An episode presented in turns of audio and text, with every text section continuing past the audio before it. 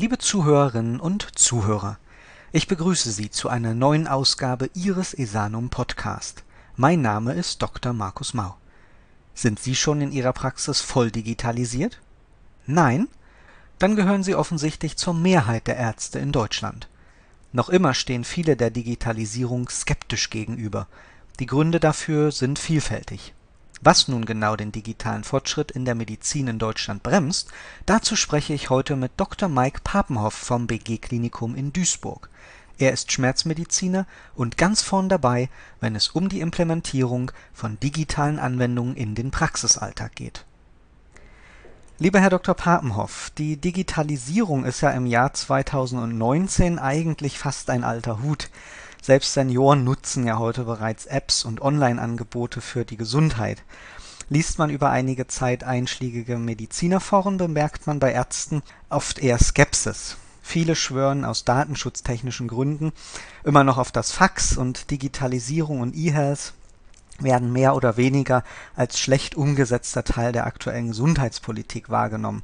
Im schlimmsten Fall ist das nur etwas, was mit mehr Kosten verbunden ist. Woher kommt dieser Argwohn Ihrer Meinung nach? Im Prinzip geben Sie die Antwort schon, schon in der Frage mit zwei Punkten. Zum einen mit der Formulierung schlecht umgesetzter Teil der aktuellen Gesundheitspolitik. Also tatsächlich denke ich, dass es ähm, nicht gut umgesetzt ist und ähm, zum anderen sagen Sie, ähm, dass es neue Kosten bei weniger Ertrag sind. Ähm, ich habe den Eindruck, dass gerade niedergelassene Ärzte ähm, durchaus sehr, sehr anreizsteuerbar sind und ähm, momentan in der Digitalisierung bei gegebenen Datenschutzbedenken wahrscheinlich keinen äh, keinen Anreiz für sich entdecken können. Es sind ähm, wenig Zusatzerlösmöglichkeiten, es ist ein Aufwand mit der technischen Ausstattung, es ist ähm, komplex die Thematik zu verstehen, komplex sich da einzuarbeiten. Das ist nicht selbsterklärend, es ist ähm, relativ volatil, dass ähm, Hersteller, dass mögliche, mögliche technische Ausstatter sich regelmäßig ändern, die Liste der zertifizierten Anbieter für die Telematikinfrastruktur ähm, mehr werden und ähm, ja, sich auch hinsichtlich Kostenübernahme, hinsichtlich Erstattung viel bewegt, sodass ich glaube, dass ähm, das erstmal abwarten, erstmal zurücklehnen und abwarten da durchaus eine ganz probate Strategie ist, wenn man das rein ökonomisch betrachtet. Das mhm. ist der, der eine Aspekt. Dazu kommt, glaube ich, dass es auch ein bisschen ähm, deutsche Mentalität vielleicht ist, ähm, da nicht allzu technikaffin zu sein, also in, in anderen Ländern ähm, mag das sicherlich ausgeprägter sein. In den USA ist ähm, Digitalisierung in allen Belangen, auch was, was Wahlen angeht, was persönliche Daten angeht, ähm, sicherlich ausgeprägter vorhanden. Ich glaube aber auch, so wie Sie es ja auch in Ihrer Frage formuliert haben, ähm, wenn es um den privaten Bereich geht. Leute sind ja durchaus bereit, sich, sich selbst zu tracken und ihre, ihre Schritte ähm, zu zählen mit entsprechenden Armbändern oder mit dem Smartphone, ähm, sind bereit zu kommunizieren über ähm, ja auch fraglich sichere Kommunikationslösungen. Ich glaube, patientenseitig ist das, ist das weniger ein Problem ähm, als, wie gesagt, dieses Gemisch aus monetären Befürchtungen ähm, vielleicht etwas, etwas Trägheit, was Innovation angeht und ähm, vielleicht aber auch Sorge um einen Strukturwandel. Was passiert, wenn die, wenn die Digitalisierung ähm, kommt, wenn die ausschließliche Fernbehandlung freigegeben wird? Drängen dann nicht vielleicht zuerst große Anbieter, die schon im Ausland aktiv sind, auf den Markt und machen vielleicht auch den niedergelassenen Ärzten Konkurrenz. Warum sollte ich mhm. mich als Patient dann an meinen Allgemeinmediziner wenden mit einer Kleinigkeit, der vielleicht gar keine, gar keine Erfahrung auch in technischen Dingen hat, ähm, wenn ich mich an einen perfekten Dienstleister wie, naja, was sind die großen Medgate oder Dr. Ed wenden kann, die, äh, die da hochprofessionell agieren. Mhm. Aber auf der anderen Seite haben wir ja seit Jahren in, im Bereich Fortbildungsangeboten eine schiere Explosion an Angeboten und Möglichkeiten für Ärzte. Also CME-Punkte bequem und äh, online von zu Hause aus sammeln. Das scheint ja bei den Ärzten durchaus anzukommen. Aber funktioniert dann das digital nur als Service und nicht als Mitmachangebot oder? Ich, also ich bleibe bei meiner Anreiztheorie. Ich glaube, dass, ähm, dass der Anreiz für den persönlichen Nutzen, für den Service, und das ist bei CME-Punkten hier gegeben, durchaus höher ist. Ähm, ich, ich, glaube, beides, beides funktioniert, was die Fortbildung angeht. Also Kongresse werden gerne wahrgenommen, weil sie auch den Aspekt des kollegialen Austausches haben. Ähm, um nur mal eben die Punkte zu sammeln, ähm, glaube ich, kommt man mit einer Online-Fortbildung ökonomischer an seine Punkte, als wenn man vielleicht auch im ländlichen Bereich 30 Kilometer fährt, um an einer nachmittäglichen Fortbildung ähm, teilzunehmen, die es dann auch unmöglich macht, danach den Praxisbetrieb noch weiterzuführen. Mhm. Das ist sicherlich ökonomisch bei eigenem Nutzen, das so zu tun. Insofern ist die Akzeptanz da höher. Das ist aber auch nicht mit Kosten verbunden, sondern ähm, bringt dem Arzt selber etwas. Die Digitalisierung bringt ihm momentan vielleicht so nichts. Vielleicht wird es schlechter vergütet, vielleicht wird es momentan noch gar nicht vergütet. Ähm, vielleicht ist die Fehlergefahr höher, wenn ich einen Patienten aus der Ferne sehe, als dass er bei mir in der Praxis sitzt. Und aus ärztlicher Sicht, ähm, die Patienten kommen ja in die Praxis. Also man muss sich, man muss sich nicht anstrengen, dass die Patienten ja. in die Praxis kommen. Man muss sich aber sehr wohl anstrengen, zu einer Fortbildung zu fahren. Mhm. Ich glaube, dass das, ähm, dass das tatsächlich einen unterschiedlichen Nutzen für den Arzt bringt. Und ähm, ich glaube, wäre der Nutzen für den Arzt zur Nutzung der telemedizinischen Möglichkeiten höher, dann würde das auch genutzt werden. Da bin ich fast sicher. Mhm. Sie haben ja jetzt schon sehr oft den Begriff Telemedizin verwendet. Die mhm. Digitalisierung mhm. bringt ja im Prinzip eine ganze Reihe neuer Wörter in unsere Alltagssprache. Telemedizin ist eins davon, dann gibt es aber auch noch E-Health und M-Health. Ähm, können Sie da den Hörern vielleicht kurz erklären und das etwas verständlicher machen, was sich hinter diesen Begriffen so verbirgt? Ja, das, da muss man sich in der Tat wirklich einarbeiten, weil die Begriffe zum Teil wenig trennscharf erscheinen. Ähm, ich habe das grafisch mal, mal so dargestellt, dass ich ähm, den, den Planeten eHealth dargestellt habe. Also eHealth ist im Prinzip erstmal alles, ähm, was Informations- und Kommunikationstechnologie zu allen Gesundheitsbelangen ähm, gebraucht. Das heißt, wenn ich in der, in der roten Liste online nachschaue oder wenn ich einen Gesundheitsbegriff ähm, im Internet suche, dann ist das erstmal eHealth in irgendeiner Form, ähm, weil es informiert über Gesundheitsbelange. Das ist also ein sehr, sehr unspezifischer, wenig trennscharfer Begriff, der alles beinhaltet. Insofern eHealth ist erstmal ähm, der Planet und darauf sind verschiedene Kontinente, wenn man so möchte. Mhm. Ein Kontinent davon ist die Telemedizin und ähm, die Telemedizin ist das, was in dem Namen auch schon beinhaltet, das, was wir uns als Arzt ähm, auch vorstellen, nämlich eben der Gebrauch von ähm, audiovisuellen Kommunikationstechnologien ähm, für Diagnostik und Therapie, also das, was tatsächlich Patientenbelange angeht. Mhm. Ähm, das ist nur ein Teil von eHealth, weil eHealth darüber hinausgeht und ähm, die weitere Abstufung ist dann, ist dann wahrscheinlich einfacher weil das im Namen auch schon enthalten ist. Das M-Health oder Mobile Health beinhaltet ähm, im Prinzip dasselbe, also der, ähm, der, der, den Gebrauch von ähm, mobilen, mobilen Geräten für eben die ähm, Gesundheitsbelange. Da mhm. ist es auf das, auf das Gesundheits, äh, auf das Mobile bezogen, Entschuldigung. Ähm, weiter abgrenzen kann man, dass es dann Apps gibt, die sind ähm, klassifizierbar. Es gibt die Gesundheits-Apps, die ähm, etwas ähnlich dem, dem Planeten eHealth eher unspezifisch zu sehen sind, sind ähm, meistens Applikationen, Programme, Apps, die sich ähm, an gesunde Leute richten. Also wenn ich meine Kalorien zähle oder wenn ich meine Schritte zähle, mhm. ohne dass ich dabei eine spezifische Erkrankung habe, dann ist das eine, eine Health-App oder Gesundheits-App. Ähm, hingegen eine Medical-App oder eine medizinische App ist eher ähm, ein Programm, was zur Dokumentation oder auch zum Management von ähm, schon bestehenden Erkrankungen gedacht ist. Da muss man ähm, auch hinsichtlich Qualitätskriterien dann schauen, ist das als Medizinprodukt zertifiziert, ähm, ist das eben von, von entsprechender Qualität auch in der Entwicklung nachvollziehbar erfüllt das gewisse Kriterien. Es gibt mittlerweile auch von verschiedenen Fachgesellschaften Kriterien, ähm, die man berücksichtigen kann und sollte, wenn es um Apps ähm, für bestimmte Krankheiten auch geht. Also es gibt von der Psychotherapeutenkammer gibt es Ideen, wie sollte eine App gestrickt sein, damit sie die Kriterien für eine Nutzung beispielsweise bei der Online-Depressionstherapie oder beim, ähm, bei, bei, entsprechender ähm, Benutzung für die Patienten selbst dann erfüllt. Mhm. Und nun sind Sie ja von Hause aus Schmerzmediziner, richtig? Mhm. Äh, was, richtig, was ja. reizt Sie dann so sehr an der Digitalisierung? Wo sehen Sie denn Anwendungsmöglichkeiten und wo gibt es vielleicht sogar auch schon Anwendungen, gerade im Bereich der Schmerzmedizin?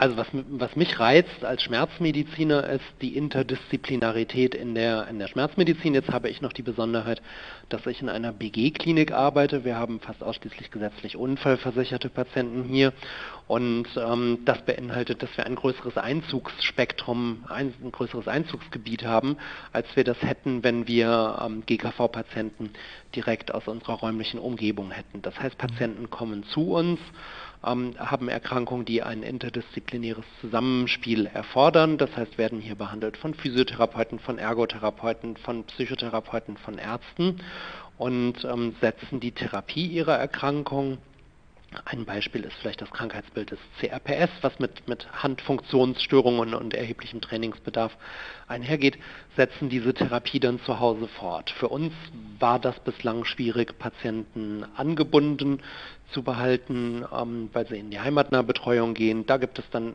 Therapeuten, die eventuell nicht so viel Zeit haben oder die ein anderes Therapiekonzept verfolgen. Mhm. Und für uns ist der Anreiz ähm, entsprechend zum einen mit unseren Patienten aus der Entfernung ähm, verbunden zu bleiben. Das muss nicht immer ein Live-Besuch und ein Wiedervorstellungstermin sein, sondern da ist eben die, die Anbindung über eine Chat-Funktion, die Möglichkeit auch aus der Entfernung elektronisch Terminpläne erstellen zu können, äh, nicht Terminpläne, Therapiepläne, Entschuldigung, Therapiepläne erstellen zu können, reizvoll die Möglichkeit, ähm, dass Patienten mit uns in, in telefonischen oder ähm, Videokontakt treten können unter, unter Sicht beider Beteiligten, Therapeut wie Patient, aber auf die erreichten Fortschritte, beispielsweise bei einem ähm, bei einer App, die auch die, die Handfunktion trainiert, wie wir sie entwickelt haben, ähm, da sind sicherlich verschiedene Ebenen für uns interessant. Ähm, zusammengefasst tatsächlich die Anbindung der Patienten, vielleicht die Motivation der Eigentherapie über einen spielerischen Aspekt auch im Training ähm, und auch künftig, das haben wir so noch nicht umsetzen können, aber der Austausch der Therapeuten untereinander, und das höre ich auch von vielen Kollegen in der Schmerzmedizin, dass gerade auch im niedergelassenen, eventuell im ländlichen Bereich, das schwierig ist, alle an einen Tisch zu bekommen. Dann geht der Patient zu seinem Psychotherapeuten, geht zu seinem Physiotherapeuten, geht zu seinem Ergotherapeuten, aber selbst bei gutem Willen aller Beteiligten ist das ganz schwer, dass man alle in einen Austausch bekommt. Das geht terminlich oft schwierig, weil alle in, in ihre Patientenbehandlungen eingebunden sind. Das ist datenschutzrechtlich schwierig. Man könnte theoretisch hingehen und eine, eine Messenger-Gruppe, eine WhatsApp-Gruppe beispielsweise ähm, gründen, wo man sagt, da tauschen wir uns jetzt alle über den Patienten aus. Das geht so nicht ohne weiteres. Ähm, es fehlen aber derzeit noch die Lösungen, dass, dass man sowas patientenbezogen machen kann unter Nutzung oder unter Beachtung auch der, der datenschutzrechtlichen Vorgaben. Und ähm, das ist sicherlich meine, meine Hauptmotivation zu sehen, dass man äh, virtuell und aus der Entfernung alle Behandler mehr an einen Tisch bekommen sollte. Mhm. Vorsicht ist da eben geboten, was auch die, die Nutzung fremder Daten, ähm, also Daten der, der Patienten selber, beispielsweise am Smartphone gesammelte Daten angeht, die sind nicht in jeder Form verwertbar, aber tatsächlich wir müssen irgendeinen virtuellen Raum finden, miteinander in Kontakt treten zu können, um ähm, die Interdisziplinarität, die wichtig ist für die Schmerzmedizin, eben gewährleisten zu können. Mhm. Und nun haben Sie ja sehr oft gesagt, dass auch der persönliche Kontakt ja wichtig ist. Also die Patienten kommen ja noch zu Ihnen und gehen auch zu Kollegen. Ist da zu befürchten, dass durch diese Digitalisierung, die ja uns äh, im Prinzip im Alltag jetzt immer mehr beeinflusst oder auch äh, hilft und unterstützt, irgendwann dieser persönliche Kontakt auch wegfällt? Oder ist es eher als Unterstützungsangebot zu sehen?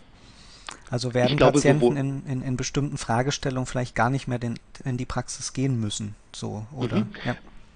ja. ich glaube sowohl als auch. Ich mhm. glaube, es gibt, ähm, gibt Indikationen und Anlässe, ähm, dass man seinen Arzt nicht unbedingt sehen muss. Es ist momentan ähm, in der zumindest Fachpresse sehr heiß diskutiert, dass es ein Unternehmen gibt, was eine Krankschreibung per WhatsApp ermöglicht. Mhm. Ähm, man meldet sich sozusagen über eine App ähm, dann krank, das wird ärztlich, telemedizinisch geprüft und führt dann zu einer entsprechenden ähm, AU-Scheinausstellung.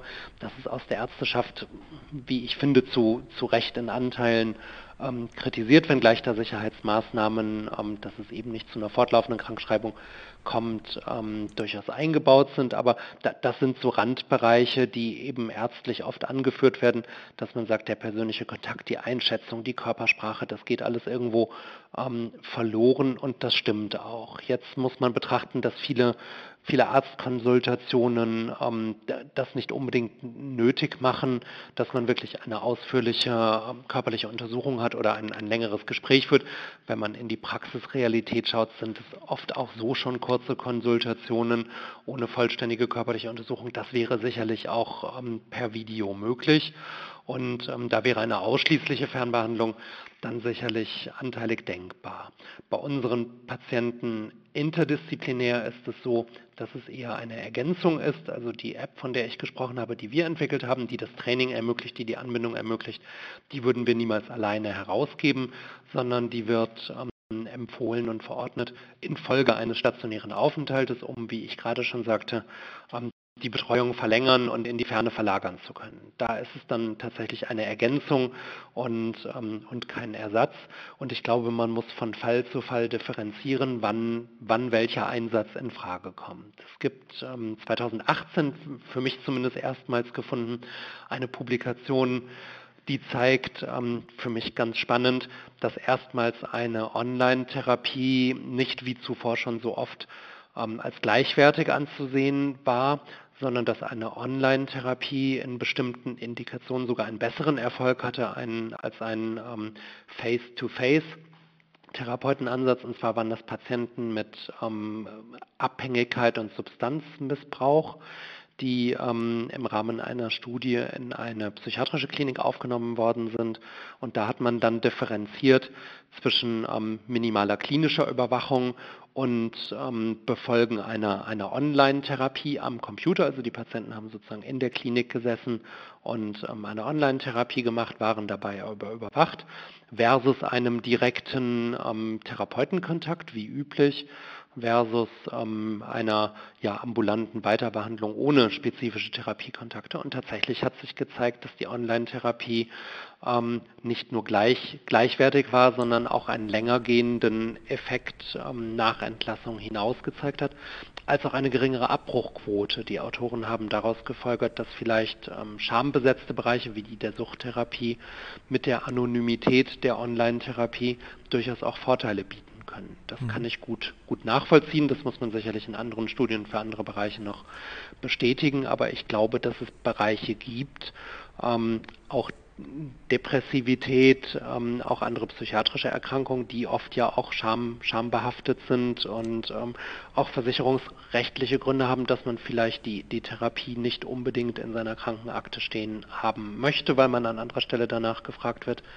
Ähm, die bieten sicherlich eine, einen, einen Ansatz und eine Indikation, zunächst Online-Programme, die zum Teil ja frei verfügbar sind, zu ähm, absolvieren, bevor man da um persönliche Hilfe bittet. Also kann man mhm. sich das als gestaffeltes Modell vorstellen, dass die Online-Therapie ähm, vielleicht die erste Stufe darstellt und ähm, für die, für die das nicht ausreicht oder die darüber hinausgehenden Therapiebedarf haben oder natürlich nach bestimmten Kriterien unbedingt einen, einen Therapeutenkontakt benötigen, für die ist es dann ähm, nicht ausreichend und die gehen in die klassische Therapie. Das kann ich mir schon so vorstellen. Mhm. Also das finde ich auch sehr spannend äh, in, in, in dem Bereich, weil auf der einen Seite haben wir ja medizinisch validierte oder in Studien verwendete Applikationen, die man einsetzen kann und wird auch in Zukunft. Auf der anderen Seite sprechen wir aber immer noch von der geplanten Digitalisierung und das mhm. wohlgemerkt im Jahr 2019, wo ja das Ausland, also alle Länder um uns rum, hat man das Gefühl, dort schon sehr viel weiter sind. Warum, warum klappt das noch nicht so selbstverständlich bei uns? Was, was fehlt denn den Ärzten jetzt am Ende noch von Seiten der Politik, vielleicht auch aus eigenem Antrieb, um da äh, einen Anschluss zu bekommen? Das, was wir schon eingangs sagten, glaube ich. Den Ärzten fehlt es an Anreiz. Ich glaube, hätten, hätten Ärzte einen wirklichen Vorteil davon, ähm, über diese sehr interdisziplinären Bereiche hinaus, dann ähm, würde das an Fahrt gewinnen das in Kombination mit, mit äh, sehr langsamen und sehr komplexen politischen Strukturen ähm, führt dazu, dass wir immer noch, immer noch nicht ähm, unsere eigentlich ja 2004 geplante und 2006 zur Einführung gedachte Gesundheitskarte haben, die jetzt keine Gesundheitskarte mehr wird, sondern eine elektronische Patientenakte, wenn sie dann irgendwann kommt. Aber wir sehen parallel auch, dass, ähm, dass die Digitalisierung an sich schon Fahrt aufnimmt. Ähm, es gibt in Deutschland ja mittlerweile den Zusammenschluss mehrerer privater Versicherer, die ähm, diese Vivi-App ähm, auf den mhm. Markt gebracht mhm. haben und ich glaube, die freie Wirtschaft beziehungsweise die, ähm, die Innovationen derer, die ein höheres Interesse haben als, ähm, als die Politiker und die Ärzteschaft, ähm, werden uns da überholen und mhm. die Nachfrage patientenseitig ist ähm, sicherlich gegeben. Das Thema hatten wir gerade schon. ich glaube, es sind die politischen Strukturen und der fehlende Anreiz, die die, die die die offizielle Digitalisierung, möchte ich mal sagen, langsam machen. Die, mhm. die Digitalisierung der freien Wirtschaft, der parallelen Lösungen, ähm, die, werden, die werden an der Seite vorbeiziehen. Und das ist sicherlich auch gut so, um dem Ganzen Fahrt zu geben. Dann lassen wir das mal ganz gern so mit Hinweis an die zuständigen Stellen so stehen. Und ich bedanke mich recht herzlich bei Ihnen für das angenehme Gespräch und die tollen Informationen und wünsche Ihnen noch eine tolle Zeit. Vielen Dank. Ja? Ihnen auch, vielen Dank. Wie gerade noch einmal im Rahmen dieses Interviews gehört, noch immer ist für viele Ärztinnen und Ärzte das Faxgerät das Maximum an Digitalisierung. Es ist vermeintlich sicher. Dem ist aber leider nicht so. Beim Fax-Uralt-Gerät mag das noch stimmen, aber die modernen Multifunktionsdrucker mit Faxfunktion sind für sich genommen kleine Computer mit eigenem Chip und eigener Programmierung über den Internetanschluss sind diese Geräte sehr wohl anzuzapfen, so dass das Argument mit dem vermeintlich datensicheren Faxgerät so keinesfalls stimmt. Warum also dies nicht zum Anlass nehmen, sich mehr mit der Digitalisierung zu befassen, sie als Chance und nicht so sehr als Bedrohung zu betrachten. Und damit sind wir nun leider auch schon wieder am Ende der Sendung angekommen. Ich freue mich, Sie bald wieder zu einem Esanum Podcast begrüßen zu dürfen. Vielen Dank und bleiben Sie gesund Ihr Dr. Markus Mau